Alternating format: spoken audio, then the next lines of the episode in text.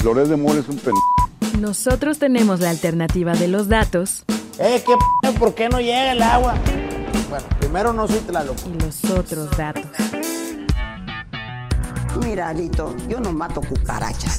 Los datos que necesitas para entender nuestro país. Un gobierno sin corrupción no sirve para nada. Y ya se me fue el discurso. Y al mundo. Decir que la dolarización es magia es de bruto. Bienvenidos a Tengo Otros Datos, de Ibero 90.9. ¿Ya estamos al aire? Les cuento que yo soy Rox Aguilar y que les voy a estar acompañando los siguientes 60 minutos para platicar, sí, de temas que tienen que ver con la Ciudad de México. ¿Qué demonios es la falla de Mixquack y por qué todo el mundo está hablando de ella? Bueno, espero aclarar todas sus dudas y también... En materia sí de derechos humanos y sí de la Ciudad de México, vamos a platicar con María Elena Ríos, la conocen muy bien, saxofonista, activista, y también con su abogada Diana Cristal González, porque fue que el lunes se publicó en el Diario Oficial de la Federación la ley Malena para las mujeres que son víctimas de ataque con ácidos. Por supuesto, también va a estar por acá eh, ellas en las urnas con la querida Liz y a la agenda de entretenimiento con Mau Nava. Les recuerdo arroba ibero909fm, el hashtag tengo otros datos, el teléfono de esta cabina, la cabina más fría de la Ciudad de México que a pesar del clima allá afuera me obligó a ponerme chamarra 55 529 25 99. Ya lo saben, ustedes y yo podemos seguir en contacto a través de la arroba roxaguilar-bajo en todas las redes sociales y arroba ibero909fm usando el hashtag tengo otros datos. Tania, ¿cómo estás? Bien, Rox, ¿tú cómo estás? ¿Sí ¿Cómo? está fría la cabina hoy? Está fría la cabina el día de hoy. ¿Cómo te trata el semestre? Bien, muchos ensayos, muchas lecturas, pero pero nada nuevo, así siempre. nada nuevo bajo el sol. Eh, venga, Tania, ¿qué está pasando en el mundo? Nos lo vas a contar.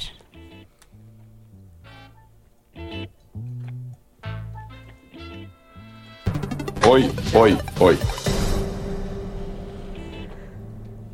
Esta mañana, Protección Civil del Estado de Puebla informó que localizaron el cuerpo sin vida de Luis Flores, guía de la expedición compuesta por 11 personas que salió el 17 de febrero al pico de Orizaba. Se rescataron 8 personas, localizaron sin vida a Jessica y continúan en la búsqueda del último alpinista.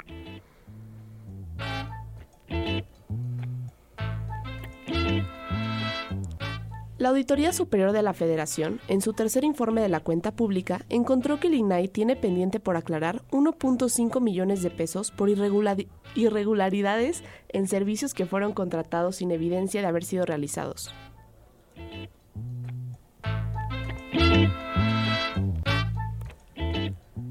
Tras el derrumbe de la mina de oro Bulla Loca en La Paragua, Venezuela, el alcalde Jordi Arciniega le confirmó al portal CNN que hay al menos 30 personas muertas y 100 sepultados. Hasta ahorita eso es lo más relevante en México y en el mundo, excepto Clara Brugada que acabo de ver dijo, no sé dónde, les voy a pasar el chisme completo al rato, que estamos muy lejos de llegar al día cero. No lo sé, fue como ahí en el chacaleo, pero les voy a contar más a fondo. Gracias, Tania. A ti, Rox, gracias por este espacio. Existir. También. Vámonos con la primera entrevista de hoy. País que habitamos.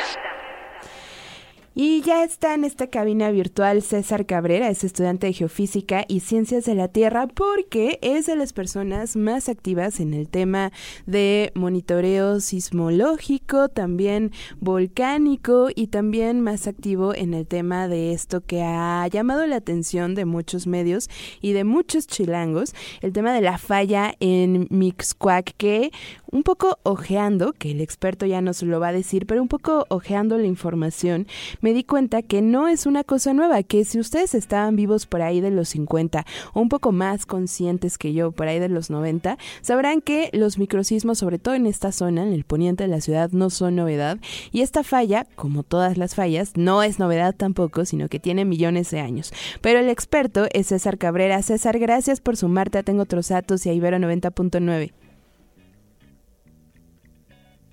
César, andas por ahí, nos escuchas. Ahí estás. Este, bueno, me comentaron que me querían hacer una entrevista para hablar del tema, un tema muy relevante en la actualidad, sobre la falla Plateros Mixcoac. Así es, César. Justo estábamos am, haciendo un poco la introducción. Decía que no es una novedad, por ejemplo, los sismos en el poniente de la Ciudad de México y tampoco se trata de una falla que sea reciente, pues que se haya formado, sino que como es eh, casi obviedad, pues lleva muchísimos eh, millones de años, ¿no? Así es, es una falla muy antigua que tiene la edad del Valle de México y ha estado activa desde hace muchos, muchos cientos y miles de años, solamente que en este momento pues coincidió con nuestro, nuestro tiempo actual. ¿Cómo es? Explícanos, César, para quienes no tenemos ningún tipo de conocimiento entonces en las ciencias de la Tierra, ¿qué significa que exista una falla? ¿Cómo es que esto afecta directamente, por ejemplo, a quienes habitan el poniente, ¿no? Porque, por ejemplo, y le cuento a la audiencia, platicando con personas que viven ya sea en edificios por esa zona o en casas, por ejemplo, en San Ángel, decían, te juro que sentía como crujía la tierra. Y claro, todo tiene mucho más, mucho más sentido cuando vemos entonces que tiene que ver con esta falla en la zona. Pero cuéntanos qué significa que exista en esta en la Ciudad de México, qué significa para quienes habitan y cómo la podemos entender. Bueno, para empezar debemos de tomar en cuenta que en el Valle de México existen diferentes estructuras este, que son denominadas fallas. El suelo en el valle pues no es del todo plano, hay ciertas elevaciones, sobre todo al poniente, que es donde están estas fallas. Las barrancas, donde bajaban los ríos en el poniente, en realidad la mayoría de ellas delimitan el, el área de donde existe la falla, de una falla, porque no solamente es la falla de Plateros Mixcoac, existen diferentes fallas a lo largo del poniente. Tenemos este, también, por ejemplo, la, la, este, la falla Barranca del Muerto, que tuvo actividad durante el mes de mayo pasado. Y ahorita la que está de renombre, pues Plateros Misco. Pero realmente son varias fallas y cada una de ellas ha tenido movimientos a lo largo de estos años. ¿Es coincidencia, César, que lo que nos dices, eh, las fallas se, se, centran en el poniente de la ciudad o hay alguna razón científica de la que los mortales no entendemos mucho? Bueno, en realidad también hay fallas en el sur de la Ciudad de México y hacia el oriente, pero no son fallas tan activas como las que tenemos aquí en el poniente. Por ejemplo, tenemos la falla de Santa Catarina que cruza Ixtapalapa, entre otras fallas que están en esta zona, por Chalco, también por Xochimilco, pero pues no son fallas que presenten tanta sismicidad como las del poniente, no están tan activas. De acuerdo. Finalmente, eh, César, ¿Qué significa entonces o qué provoca que algo esté activo o no? Porque también veía en los medios de comunicación lo que cada uno ha investigado y decían eh, que en los últimos años se ha como movido, digamos, que está abriéndose un poco o algunos centímetros. creo que no es tanto de alarmarse, pero también tendría que ver algo que se haya sentido de más en estos últimos meses. Ah, bueno, este, realmente la, la causa de que esté más activa, estén más activas estas fallas todavía es un, un dilema, no conocemos realmente bien cómo están interactuando estas fallas, pero lo que sí sabemos es que su desplazamiento es lento. Realmente ya este, está, está el estudio de el Instituto de Ingeniería que sacó que una, una publicación donde se menciona que a raíz de los microsismos que ocurrieron en diciembre, eh, la zona de Mixcoac se ha hundido unos 3 centímetros. Y esto es debido porque imaginemos que son dos bloques. Uno donde está Mixcoac y el otro donde está mm, por ahí, podemos decir Barranca del Muerto. Entre esos dos bloques existe una falla. La falla es cuando los bloques se mueven entre sí. Y lo que pasa es que el bloque de Mixcoac está descendiendo respecto al bloque de Barranca del Muerto. Lo que se conoce como una falla de tipo normal. Claro. Una, un bloque desciende respecto a otro. Entonces, al estar descendiendo este bloque de mi- millones de toneladas de peso, rocas y rocas, evidentemente se producen desgarres y se traducen en microsismicidad. De acuerdo. De acuerdo, como dices, es normal, pero, y ya ahora sí, para dejarte ir, César, me imagino que, aunque sean muy mínimos, sí tendríamos que estar monitoreando las viviendas de esta zona, las construcciones de esta zona, porque, pues, aunque sean mínimos, pues me imagino afectarán de alguna u otra manera. Sí, evidentemente, aunque sean de baja magnitud, en la zona epicentral llegan a sentirse muy fuertes, porque es una cosa es este magnitud y otra intensidad. La magnitud es el tamaño del sismo en términos de energía liberada y la intensidad es qué tan fuerte se siente. Y Claro. son sismos que aunque sean pequeños, de magnitud 1, 2 o hasta 3, llegan a sentirse muy fuertes en la zona epicentral. Y esto eh, puede causar daños, como lo hemos estado viendo, y a la larga de varios microsismos acumulados, pues estos daños se hacen más, e- más evidentes. Hasta que sean observables a simple vista, podemos ver fracturas en el pavimento en las calles y también en las paredes de las construcciones en esa zona, donde atraviesa la falla. De acuerdo. Pues ahí estaremos entonces monitoreando y te agradecemos mucho, César, que nos hayas explicado de qué va este asunto de la falla y de los microsismos, sobre todo nosotros que estamos en el poniente de la ciudad. Muchas gracias. Gracias, hasta luego. César Cabrera es estudiante de Geofísica y Ciencias de la Tierra. Lo pueden seguir en Twitter para que también estén pendientes de todo el tema de investigación y monitoreo que hace en las redes sociales. Ellas en las urnas. Y ya está en esta cabina virtual porque les decía que habíamos cambiado el orden un poquitín, pero nada más por hoy. Está Lisbeth Ortiz, la conocen muy bien, parte de CIMAC Noticias, parte también de Violeta Radio y por supuesto de ellas en las urnas. Liz, ¿cómo estás? Hola Rox, muy buenas tardes. Muchas gracias por esta conversación de nueva cuenta. Como siempre, un gustazo tenerles en Ibero 90.9. Liz, en esta semana, el lunes, platicaron, hubo varios temas en la mesa de análisis, entre ellos, por ejemplo, la marcha o más bien concentración que tuvimos el eh, domingo en el Zócalo Capitalino. Así es, eh, hablamos sobre la marea rosa, eh, de cómo la oposición mm, se hizo presente en el Zócalo de la Ciudad de México. Fue un ejercicio democrático de la ciudadanía que me parece que fue muy efectivo. Además fue una, una manifestación pacífica. Y eso habla muy bien de, de tanto de la ciudadanía co- como de las instituciones, desde luego. Y, y esto, em, más allá de que sea una simple oposición a, a- al, al- al- al gobierno actual, sin duda esto em, también eh, trajo o, o invitó a otras personas quienes estaban en contra de las eh, reformas que recientemente presentó este paquete de reformas que presenta Andrés Manuel López Obrador para desaparecer organismos autónomos, como sería el INE. Entonces, eh, sin duda, mucha gente eh, estaba indignada por esta circunstancia y aunque no fuera oposición, se sumaron porque están en contra precisamente.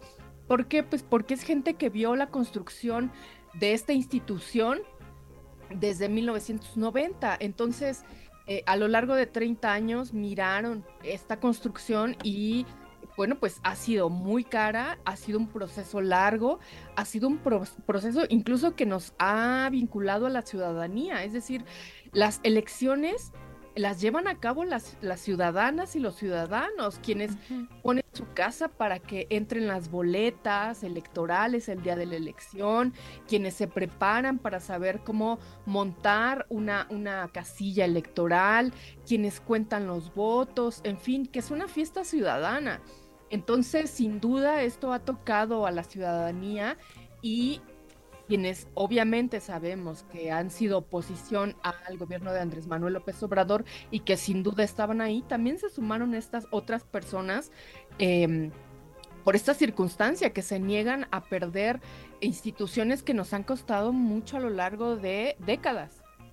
De acuerdo, completamente. Y también abordaron eso que, que acabas de decir y, y, la lucha, por ejemplo, de las mujeres una vez más para estar en, pos, en posiciones, digamos, de alto mando, de alto nivel, pero y lo estamos viviendo, ¿no? Cómo se les señala, lo vimos con Rosana Reguillo, lo vimos con Carla Humphrey, ¿no?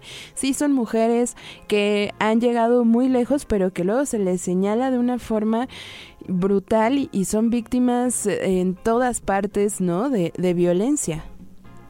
Así es, el espacio digital sin duda ha golpeado a las mujeres. Es un espacio que, que no hay que estigmatizar en el sentido de que eh, ha sido también fundamental para la resistencia de las mujeres.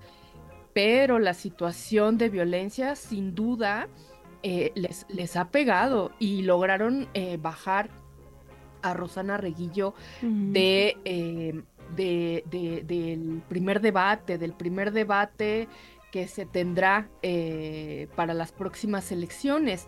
Ella es una mujer experta en, en, seguridad digital, en juventudes, sobre todo en juventudes.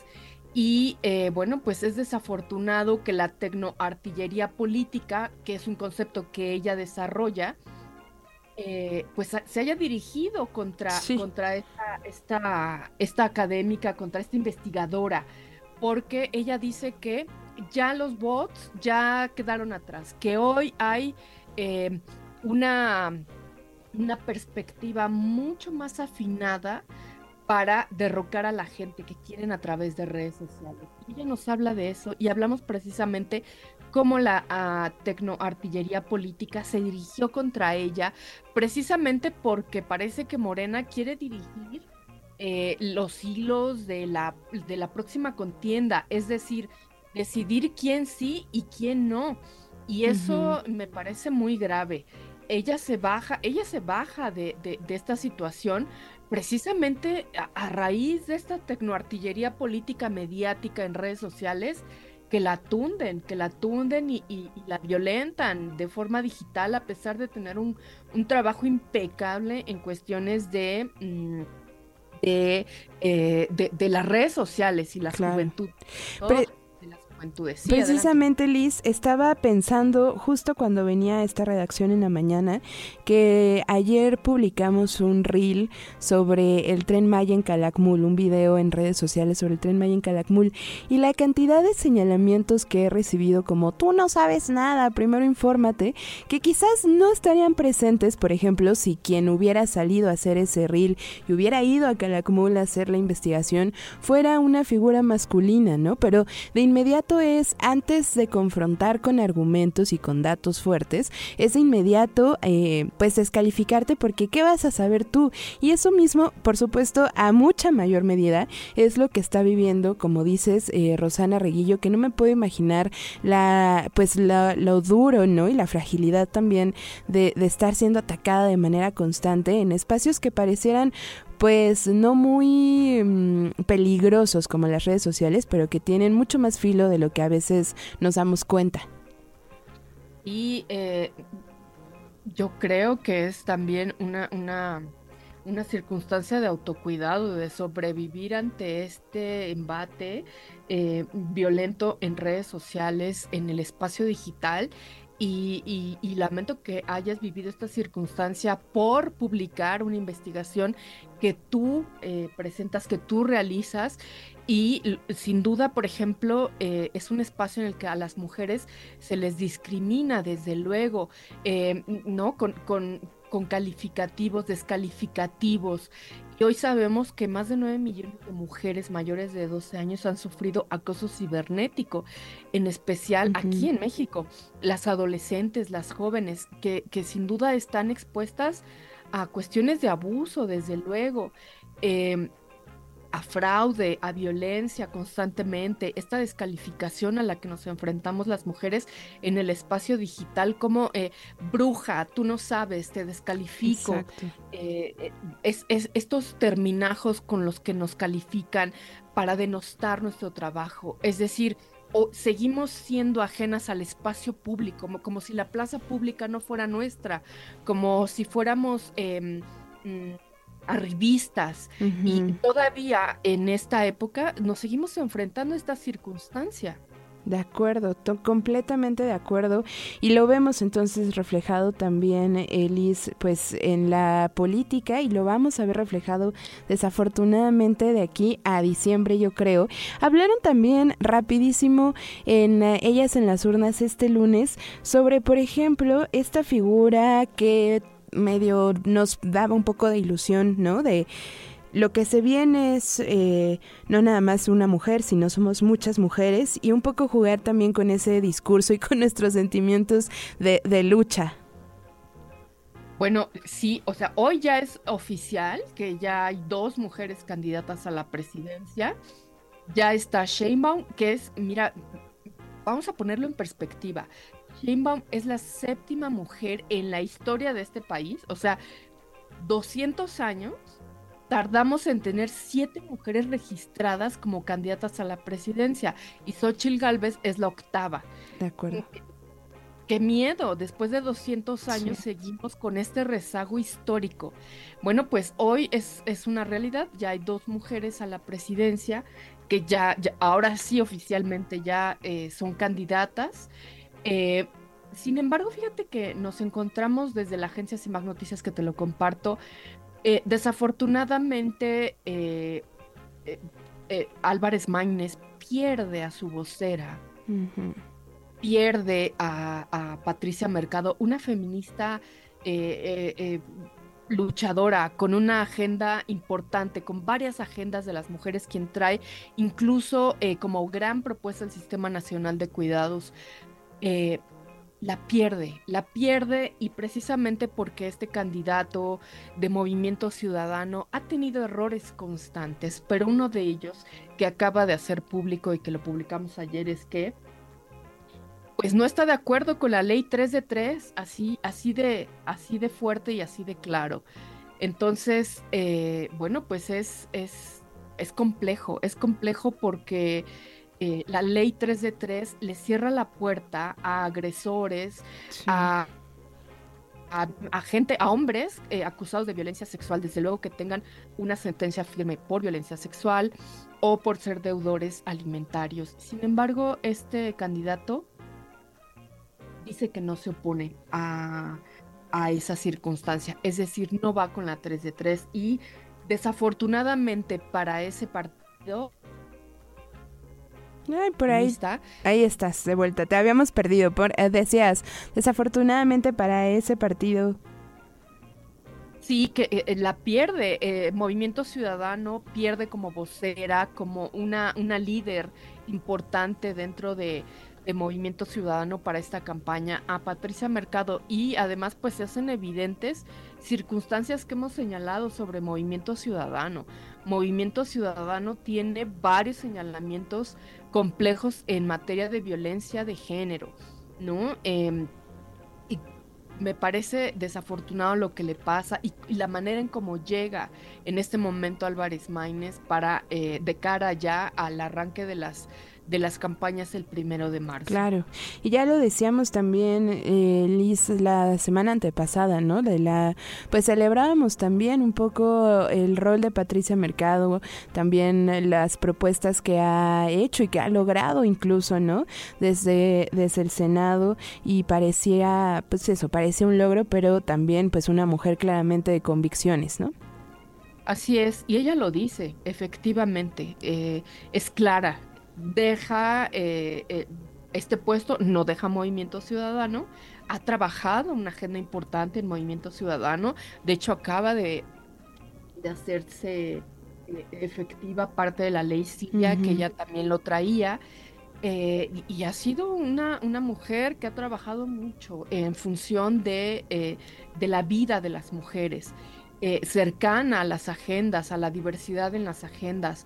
Y, y eh, hay que decirlo, hay que decirlo, eh, Álvarez Maínez ha cometido graves, graves errores dentro de su propia campaña, desde la anécdota del club de Toby en este palco con Samuel García, alcoholizado, riéndose, em, completamente desafortunado, un hombre que, que, tiene una investidura que va a, la presidencia de un país tan complejo y con problemas tan eh, eh, dolorosos para las mujeres, porque hoy sin duda tenemos una deuda en materia de violencia en contra de las mujeres en este país. Y no podemos encontrar un candidato que tenga esta perspectiva, y menos un candidato eh, que diga no a la 3 de 3, que diga que no lo tiene, que no tiene eh, e, esta adhesión a ellos. Sin duda la pierde y pierde, eh, y pierde todo el partido. De acuerdo, totalmente. Liz, es, si les gustó esta conversación, la van a poder escuchar todavía en su versión podcast, en su plataforma eh, favorita, pero también se siguen dando estas conversaciones semana a semana. Claro que sí, estamos todos los lunes a las 11 en punto de la mañana eh, cada vez, cada vez con más temas, cada vez la agenda se, se nos em, se nos pone más intensa porque sin duda estamos ya a nada del comienzo de las elecciones. Con muchísimo gusto les, les, eh, les esperamos por allá en Violeta Radio por el 106.1 de FM, pero tenemos varias retransmisiones. Yo les invito a que puedan visitar nuestro portal Ellas en las Urnas, donde ya está todo el material que documentamos, está allá arriba. Perfecto. Liz, muchísimas gracias y te escuchamos el próximo miércoles. Muchas gracias a ti, Rox. Un abrazo y hasta la próxima semana. Lisbeth Ortiz es periodista feminista, integrante de Ellas en las Urnas, de CIMAC Noticias y de Violeta Radio. Oigan, se viene un tema duro, pero que vale la pena porque sí es un logro. El tema de la ley Malena en la Ciudad de México. Oficialmente ya tenemos ley Malena en esta capital mexicana. Vamos a hablar con María Ríos y también con, eh, con su abogada Marilena Ríos es activista, también es saxofonista y es una de las más grandes ejemplos que tenemos de lucha en nuestro país. María Elena, te agradezco muchísimo que nos tomes la llamada y bienvenida a Ibero 90.9. Hola, ¿qué tal? Buenas tardes. Muchas gracias por el espacio y un saludo y un abrazo muy fuerte a toda tu audiencia. María Elena, muchísimas gracias. Te vimos presente el lunes cuando se hizo oficial la, ley Malena en la Ciudad de México, esa que eh, pues dice o dicta a partir de ahora que todas las mujeres que sean atacadas con algún tipo de ácido o sustancia similar, pues van a poder ser una, ¿no? A recibir en teoría pues la ayuda que se merece su, su agresor, entonces va a estar señalado por violencia de género y también como tentativa de feminicidio. Es un logro importantísimo, por lo menos en la capital mexicana, que ojalá se, se vaya hacia todo el país. Sí, así es, pues es un logro de todas, ¿no? Yo siempre he insistido que, es un logro de todas las sobrevivientes, de todas las víctimas que ya no tuvieron la oportunidad de sobrevivir a estos ataques, pero que no pueden seguir siendo borradas de la historia y pues a cada una de nosotras que, se encuentran, ¿no? Eh, en cada uno de los espacios denunciando, compartiendo nuestras denuncias, esta reforma no, no se hubiera logrado sin cada una de ustedes. Y en efecto, eh, se reforman eh, dos cosas. Primero, la ley de acceso de las mujeres a una vida libre de violencia, en donde se decreta ya como delito autónomo la violencia ácida, ya que pues estas agresiones solamente estaban contempladas como lesiones en el apartado o en la en el mar de la siempre lo nombro en el mar de la violencia física, ¿no? Porque hay muchas maneras de la física. Y la otra es, eh, pues fue reformar el Código Penal, porque cuando hablábamos de lesiones, pues estábamos hablando de, de un delito que no es grave, ¿no? Entonces, ahora la, la pena mínima va a ser de 12 años, anteriormente se había legislado de 8 a 12, pero ahora la mínima, tan solo nombrar que existió este tipo de violencia son 12 años y tiene agravantes en donde se contempla garantizarle también su derecho a las compañeras mujeres trans, a las infancias y personas con discapacidad y nombrando esta, esta violencia pues se puede llegar hasta la tentativa de feminicidio que es eh, casi en automático. ¿Por qué? Porque se va a decretar tentativa de feminicidio cuando se dañe algún órgano de manera per- permanente o, o se ampute. Cuando estuvimos trabajando esta reforma al lado de la diputada Marcela Fuente en la Ciudad de México, hicimos foros. Nos- yo les puedo compartir que esta reforma es una reforma que se elaboró de manera artesanal, de manera comunitaria, y eso sí, esto sí fue un ejercicio democrático en donde participamos sobrevivientes, participaron instituciones de gobierno y participaron eh, pues sociedad en general, porque tampoco es necesario, no fue necesario participar, tenías que ser agredida o no. Entonces, eh, algo que les comentaba era que yo yo podía dar una una visión, ¿no? Y exponer cómo fue mi caso, pero siempre es necesario contemplar a todas las víctimas posibles. ¿Por qué? Porque cada entorno, cada cada situación es diferente, aunque tengamos en común la misma agresión. Algo que también este veíamos muy grave y, y que he recibido comentarios es que, bueno, Malena, pero es que los agresores tendrían que estar toda su vida pagando o purgando una condena. Y yo estoy totalmente de acuerdo. Sin embargo, primero se tiene que legislar de manera correcta, poniéndole el, el nombre y el apellido correcto a la agresión, para que en un futuro se pueda seguir ampliando la pena. ¿Por qué? Porque no, este, este, estos delitos se seguían considerando como ataques aislados Claro. Y no había un, un padrón, no había una eh, contabilidad exacta y oficial de las víctimas. Entonces, a partir de esta reforma se le da un plazo no mayor de 90 días a la, a la autoridad, a la Secretaría de Salud, esto con la finalidad de que comiencen a hacer un protocolo en donde, por ejemplo, eh, el día 14 de febrero del 2024 a las 4 de la tarde llegó una persona del sexo femenino eh, de, edad de 35 años con quemaduras por gasolina eh, en 40% de su cuerpo. Y esa es esa es esa información se la tiene que hacer saber a la autoridad ministerial y la autoridad ministerial también hacer un protocolo. Solamente teniendo un registro se puede seguir ampliando la legislación. Ahora, no solamente se van a castigar los ataques con ácido sulfúrico, como fue lo que me aventaron a mí, ácido clorhídrico, como ha sido el caso de otras compañeras, si- sino que estamos englobando todas las sustancias que permiten la quema del cuerpo de una mujer, como podrían ser la sosa cáustica, la cola loca, también ha habido caso, eh, conocí un caso en Nayarit, en donde a la señora, de su expareja, le, le eh, puso cola loca en sus ojos.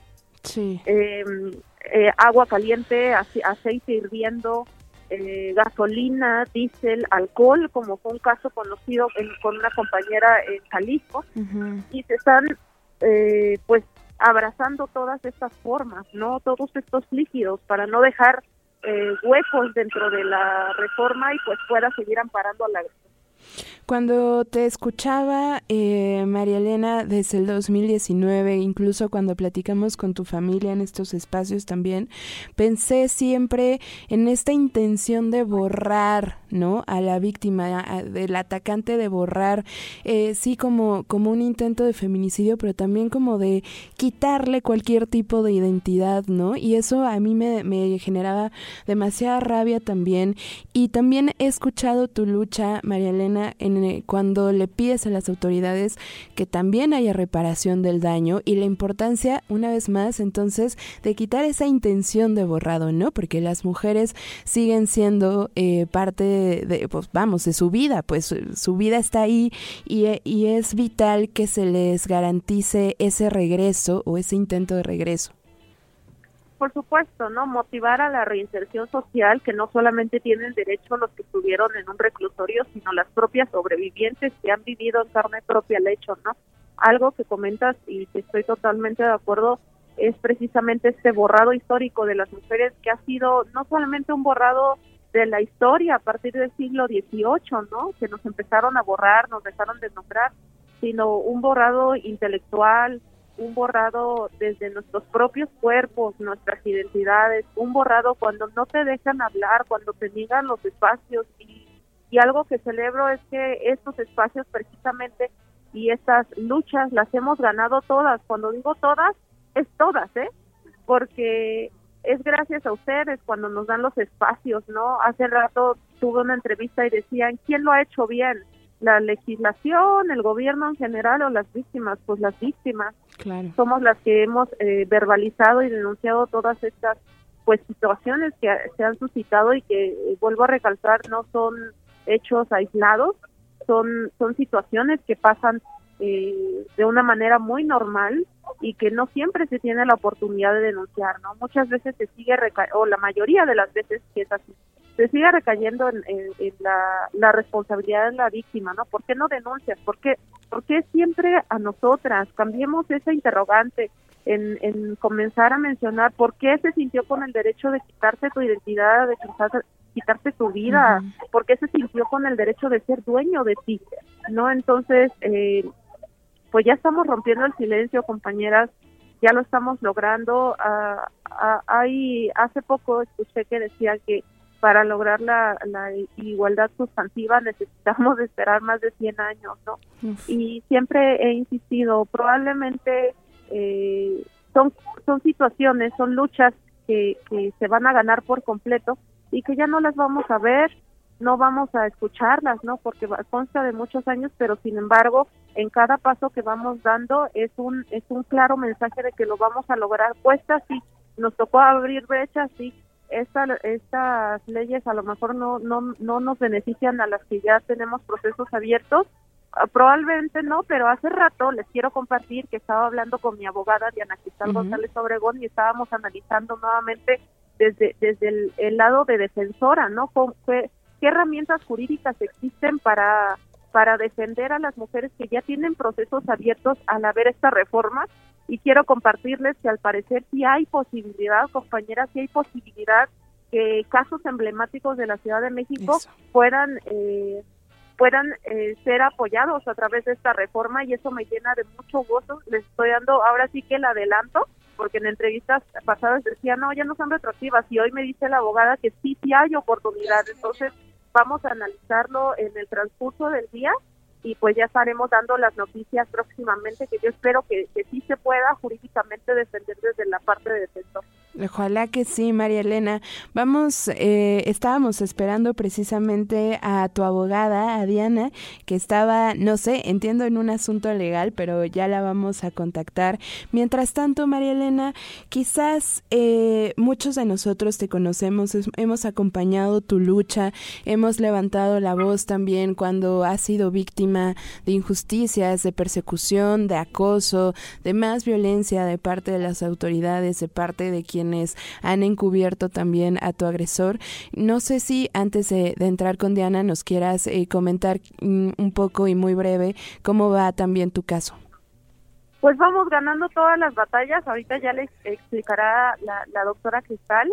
Eh, nos asiste la razón. Las pruebas de, del hecho están en mi cuerpo. Ustedes me han conocido, me han, nos hemos visto muchas veces de cerca. No, no es como dice, intenta ser el agresor a través de la revictimización y violencia digital, que yo me imagino, imagínense tan absurdo, imagínense levantar, si no me maquillo ni los ojos con el rímel, imagínense todas las mañanas despertándome temprano para, para hacerme la simulación de cicatrices, es tan absurdo, pero sin embargo nos asiste la razón, este, vamos a ganar esta lucha el próximo eh, 11 de junio es el, eh, es el debate, y pues estamos seguras que vamos a ganar porque nos asiste la razón y porque con Antonio Vera Carrizal y las personas que, que lo estuvieron protegiendo, como es el caso de Alejandro Murad Hinojosa, que por cierto esta mañana me enteré que al parecer va a ser diputado, eh, senador plurinominal por Morena. Oigan, mm. qué mensaje tan terrible está mandando la, la, ese partido, quien, quien está postulando a una mujer, ¿no? Entonces, ¿dónde quedó el tiempo de las mujeres y les están dando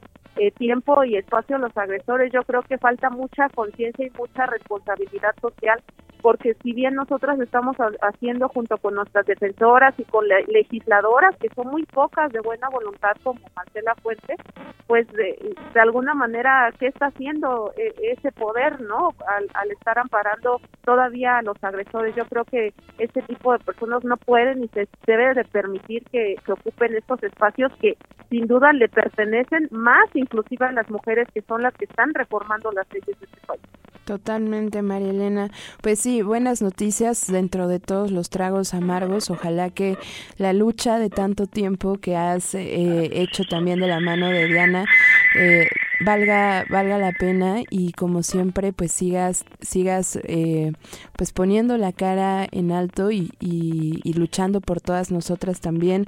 Eh, María Elena ya está Diana Cristal González tu abogada con quien una vez más has hecho esta lucha quien ha estado también muy de la mano contigo que también ha sido víctima de todo este acoso de toda esta violencia de parte de las autoridades y, y de otros personajes. Diana le hablábamos con María Elena entonces pues un logro en la Ciudad de México también y queríamos ver contigo, digamos, la parte técnica, eso que no entendemos las que no somos abogadas.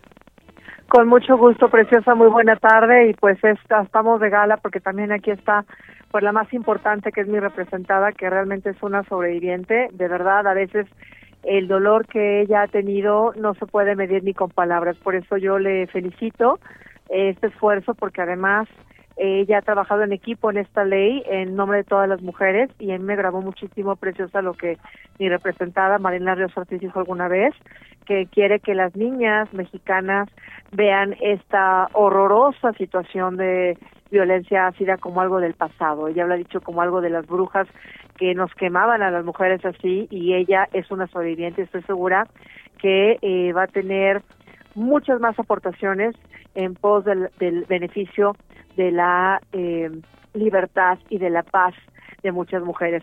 Les cuento con mucho gusto, eso muy agradecida también con tu auditorio. Mira, esta ley es fundamental y es histórica, entre otras muchas razones, porque antes de esta ley no existía la violencia ácida, que más allá del ácido también incluye cualquier sustancia corrosiva. Quiero decirte que el que no estuviera era un impedimento procesal eh, que nos hacía darnos de topes porque había una laguna que aprovechaban muchos defensores cochinos, porque nos tocó a mí también, y perdón que lo diga de manera muy decente así, donde aprovechando esta mala interpretación y la falta de especialización incluso de jueces y juristas, ah, ni juristas, abogados ahí que defienden a delincuentes, donde decían, oye, vamos a reclasificar a lesiones, porque entendían, y créeme que nos pasó en el caso de ella y a mí, eh, en, esta investigación tan relevante, donde no, no, no tenían cabeza contrarios para pensar correctamente y de manera maquiavélica, decían, bueno, pues entonces vamos a entender las lesiones como este resultado material y por lo tanto no es feminicidio, cuando realmente era, es un nexo causal cuando el fin, lo dijo ella perfectamente bien, mejor que muchos contrarios, eh, es el resultado, lo que se busca que es privar de la vida a una mujer de la manera más agresiva y dolorosa, muñeca. Eso es algo que no se ha dicho, dolorosa y agresiva. Y es tal el odio, como lo habla incluso ya la ley de acceso a las mujeres a una vida libre de violencia, que por eso se habla de una violencia extrema. Entonces, gracias a esta ley, ya en la Ciudad de México no se va a tener ese bloque, ese muro de contención que se tenía, donde se tenía que acreditar con sangre, porque lo vivimos ella y yo, de que efectivamente no se trata de lesiones o quemaduras, como también lo llaman de manera mala algunos defensores que no saben ni leer. Entonces se habla de una violencia ácida y ya incluida como feminicidio aún en tentativa. Esto va a cortar procesos, esto va a crear la mente incluso de jueces que ni saben y tienen también ese machismo como implícito, incluso de mujeres que violentan mujeres como juezas, y va a cortar procesos y va a dar mayor claridad para aplicar la justicia de mejor manera, para que se entienda lo que abarca de manera amplia la violencia ácida. Y por supuesto, termino con esto, preciosa, va a coadyuvar a que la restitución que no es un favor, ¿eh? es un derecho de las víctimas, esta restitución en esta violencia ácida tan grave sea acorde a la realidad de lo que ellas padecen. Male ha vivido infinidad, no te puedo decir incluso la cantidad exacta de dolorosísimas intervenciones quirúrgicas, tratamientos y en el alma tiene muchos parches. Entonces, esto nos ayuda a entender porque además de la ley Male, pues también se modifica el Código Penal de la Ciudad de México y la Ley de Acceso a las Mujeres a una vida libre de violencia, que es una ley magnífica, que utilizo yo mucho en los casos, eh, que eh, ayuda, deja casos, eh, está mal, en la, en la- en la investigación para apoyar a mujeres, a personas que sufren este tipo de situaciones. Entonces, acorta procesos, da mayor claridad a los jueces, evita impunidad y permite una mayor claridad en la restitución que merecen las víctimas preciosas. De acuerdo, pues ahí está la importancia entonces, ¿no? Y tantos años de lucha, porque sí para pedir justicia por María Elena, pero también para que nadie vuelva a pasar por esto y que si desafortunadamente alguien pasa por esto, pues entonces tenga todo el apoyo desde la parte legal, la parte de salud, la parte de la reparación del daño y por supuesto también para su tranquilidad emocional. María Elena, te agradezco infinitamente de verdad que te hayas sumado a los micrófonos de Ibero 90.9. Al contrario, muchas gracias por el espacio. Un abrazo, doctora, y un abrazo a todas y cada una de ustedes. Las quiero mucho y lo logramos, compañera. Sí se pudo. Muchas gracias. Muchísimas gracias a ti y Diana Cristal González, como siempre, eh, pues un gusto platicar contigo, como siempre, un placer localizarte, entenderte y seguir también todo este camino. Al contrario, preciosa, gracias por tu sororidad, por tu apoyo a todas las mujeres y como lo he dicho siempre, todas somos Male. El nombre de Male significa abrir puertas a todas las mujeres, como ella lo ha dicho, para hacer justicia y primero Dios, vamos por una sentencia condenatoria ejemplar y que no existe impunidad. Totalmente. Muchísimas gracias a ambas. Gracias, luego, bendiciones. Hasta luego, bye bye. Marilena Ríos, saxofonista, activista también, un ejemplo para todas nosotras, un ejemplo de lucha, una historia de lucha dolorosa, pero también con poquitos y muchos a la vez, triunfos poquitos, digo, porque, por ejemplo, en la Ciudad de México, pero ojalá pudiéramos estar hablando a nivel nacional y seguramente pronto lo vamos a hacer. Y también Diana Cristal González, que es abogada de María Elena y que ha estado en la lucha también eh, de la mano de su, de su defendida y que también han su- ha sufrido violencia por este caso, lo cual me parece una cosa brutal. Vámonos con la última sección eh, del programa, que vamos corriendo. Le hizo falta tantita madre. Oigan, esta chistosa no tiene mucho que ver también con el tema de declaraciones políticas ni electorales, aunque sí fue en el marco de la inscripción de su candidatura ante el INE. Los memes son una maravilla, definitivamente. Y eh, aquella abuelita o aquel abuelito o aquella persona que diga que tragarse el chicle se te va a pegar en las tripas, pues creo que no, creo que no hay fundamento científico para ello. Y creo que deberíamos empezar a tumbar ese mito para que entonces dejemos de poner las manos abajo de las sillas o de las mesas y encontrarnos con babas ajenas, que resulta bastante desagradable. Y eso que soy locutora y que comparto babas con el micrófono, por el micrófono con muchas personas. Pero en efecto, la virtual candidata Xochitl Galvez ayer eh, pues inscribió su candidatura oficialmente ante el INE y ahí en esas oficinas iba a dar un discurso, tomó asiento para esperar su turno y mientras tomaba asiento dijo, ay, sí es cierto, mi, ay, mi chicle, ¿se acuerdan de ese meme?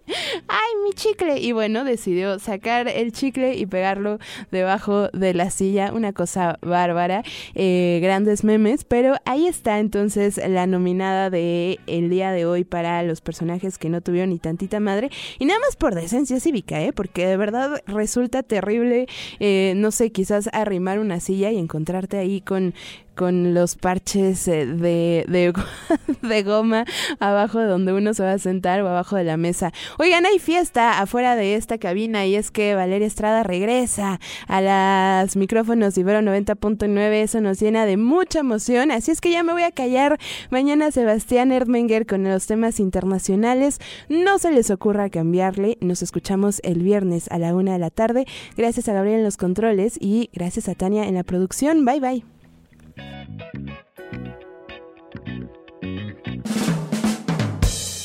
Loret de Mola es un pendejo. Nosotros tenemos la alternativa de los datos Eh, ¿qué p ¿Por qué no llega el agua? Bueno, primero no soy Tlaloc. y los otros datos. Mira, Alito, yo no mato cucarachas. Los datos que necesitas para entender nuestro país Un gobierno sin corrupción no sirve para nada. Y ya se me fue el discurso. Y al mundo. Decir que la dolarización es magia es de bruto.